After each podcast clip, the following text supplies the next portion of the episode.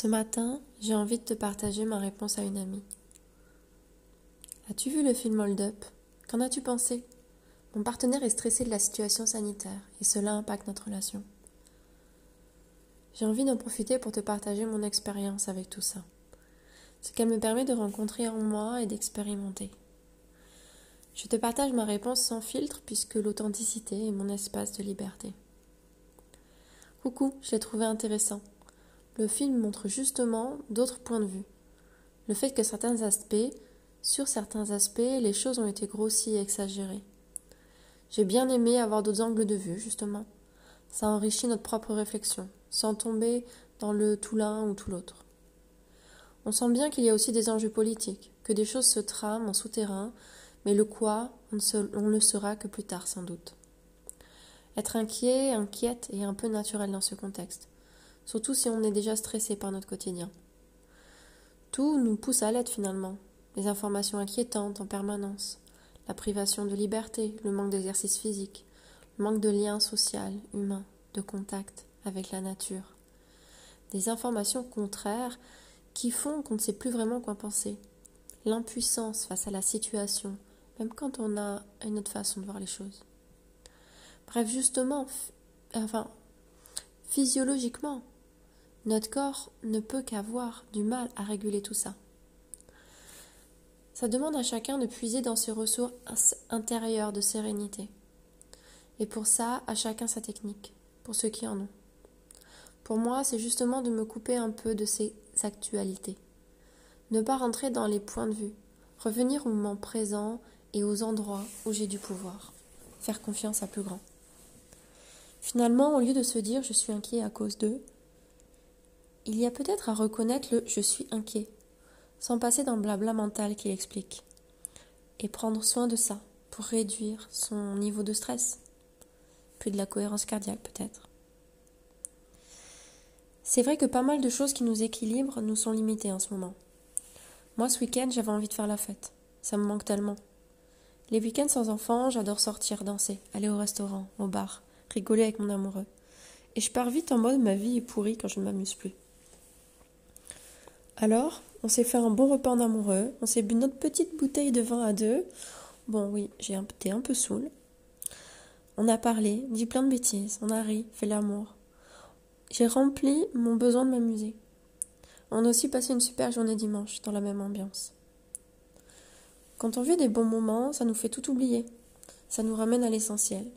Et on voit bien que peu importe les conditions, on ne peut pas nous retirer ça notre capacité à partager et vivre de la joie. Même enfermés dans nos maisons avec une télé qui passe son temps à nous dire Tu es en danger, tu es un danger, tu mets en danger les autres, attention, tu vas mourir. Ça me rappelle quand j'ai perdu la garde de mes enfants. Une part de moi était effondrée, avait envie de mourir. Une autre avait envie de se révolter. Et en même temps, ce qui m'a le plus aidé, c'est d'être dans ce moment présent, Réaliser que quoi qu'il arrive, personne ne peut me sortir cet accès à la joie. Je peux décider de profiter du plaisir que m'offre la vie, peu importe ce qui se passe autour de moi. Dans ce contexte, j'ai vraiment touché ça. Peu importe le reste, une part de moi, joyeuse et heureuse, continue à exister. Et toutes ces parts de moi avaient le droit d'exister. Là tout de suite, même quand on a peur, on est en vie, donc profitons-en mais c'est certain que ça nous fait bien tester notre intelligence émotionnelle. Moi, je me suis sentie rentrer dans le truc vendredi, quand j'ai reçu une, lettre du collège disant qu'une école catholique de Bordeaux a reçu des menaces de mort, et qu'il passait en mode grande vigilance en Aquitaine. Bon voilà, alors une part de moi se dit Mais pourquoi j'ai mis mon fils dans une école privée catholique? Alors que trois jours plus tôt, je me disais Quelle chance d'avoir trouvé cette équipe pédagogique qui fait tout pour qu'il se sente bien à l'école. Je t'avoue qu'avec presque 15,5 de moyenne en cinquième euh, pour mon fils multidis, je suis super fière. Surtout à passer par la phase rejet scolaire et école à la maison.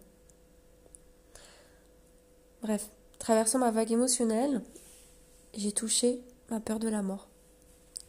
De cet angle de vue-là, la vie me semble une menace de mort permanente. Comme si une part de moi voulait se réfugier dans mon foyer pour l'éviter, et y garder en sécurité tout ce que j'aime.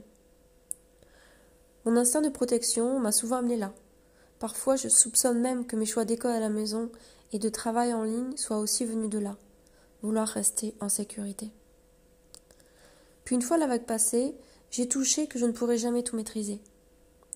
C'est comme quand on fait la queue au supermarché et qu'on change de caisse pour aller plus vite. Puis soudainement, celle que là, c'est celle qui bloque.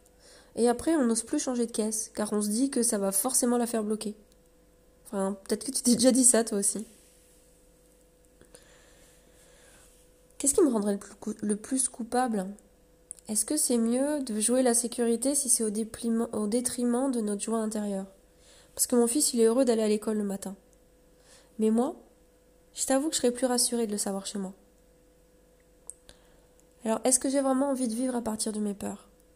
Comment vivre sereine avec le fait que si un jour il arrive quelque chose à mes enfants, je m'en voudrais? En fait, en tant que maman, c'est ma réalité. Il y a une part de moi qui prend la responsabilité du bien-être, de la sécurité et de la survie de ma famille. J'imagine que c'est un instinct grégaire qui nous habite tous. Résultat, je suis facilement inquiète pour eux, toujours à chercher comment améliorer les choses et quand quelque chose cloche, mon premier mouvement intérieur, c'est d'en prendre la responsabilité. Même quand ça ne vient pas du tout de moi. C'est comme si c'était mon échec de ne pas avoir vu le danger venir. Quelle exigence intérieure d'être une maman, d'être une femme aussi sûrement. On se demande tellement, on se juge tellement souvent, comme si on avait été éduqué à ressentir ça, le poids de la responsabilité. Malgré tous les beaux textes qu'on lit, on a beau être dans le développement personnel depuis des années, cette part est souvent encore là quand on est honnête avec soi. On cherche les clés du bonheur en soi, l'autonomie de notre bonheur, oubliant parfois que l'humain est un être social qui a besoin des autres, qui vit sa joie dans le lien à l'autre. Alors voilà, une part de nous cherchera sans doute toujours à préserver ces relations si chères à notre cœur. Pour en revenir à ce que je voulais partager, je pense que le concept, pas le concept, mais le contexte nous amène à prendre conscience de notre impuissance face à la mort, à prendre conscience qu'on est tous mortels et que notre mort et celle de nos proches fait partie de la vie. Bon, oui, je t'avoue, j'ai des pensées très gaies de bon matin. Alors qu'est-ce qu'on fait quand on prend conscience de ça? On arrête de vivre pour prévenir les risques? On se révolte contre ceux qui ne nous protègent pas assez? Ou contre ceux qui nous protègent trop? Comment on fait pour retrouver sa sérénité? On est tous en train de vivre ça à un niveau collectif, je pense. Accepter ce paradigme-là. On est tous mortels et on ne peut maîtriser ce paramètre de nos vies. Parfois, il faut s'en remettre à plus grand et juste traverser l'expérience qui nous est proposée. Faire confiance, même quand cela semble ne pas avoir de sens. C'est vraiment ce que perdre la garde mes enfants m'a appris. L'injustice est là, oui, et à la fois, je survis. Elle ne me sort pas qui je suis. Au contraire, elle ne fait que me reconnecter à ma force d'être en vie et à ma capacité de rester fière de qui je suis. J'ai accepté ma révolte et je l'ai laissé partir. J'ai accepté mon désespoir et je l'ai laissé couler. J'ai accepté ma joie et je l'ai laissé danser. J'ai tout laissé me traverser. J'ai accepté d'apprendre de ça, de reconnaître les opportunités qui m'étaient proposées. Celle de ne plus dépendre des conditions extérieures, de ne plus rien avoir à prouver.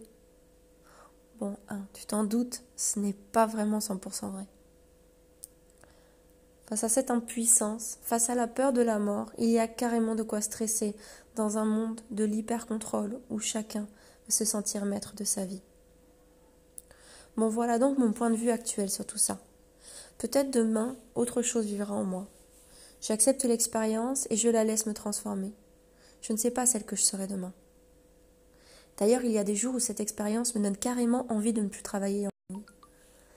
Elle me donne juste envie de rencontrer, d'expérimenter, de toucher des gens en vrai, de se voir, de se regarder, de se sourire, de danser, de s'embrasser, de partir à l'autre bout du monde, apprendre de la vie, de toutes les réalités. Il y a des jours où j'aimerais être partout sauf ici. Et comme je reste là, dans ma maison, dans mon salon, à t'écrire, à te parler, je me dis que ça me fait un peu voyager. Et qu'en fait, je fais exactement ce que j'ai envie de faire à cet instant-là. Je peux écrire tout ce qui se passe dans ma tête. Je suis libre de me montrer moi, tel que je suis. Et c'est déjà une grande liberté que je me suis accordée.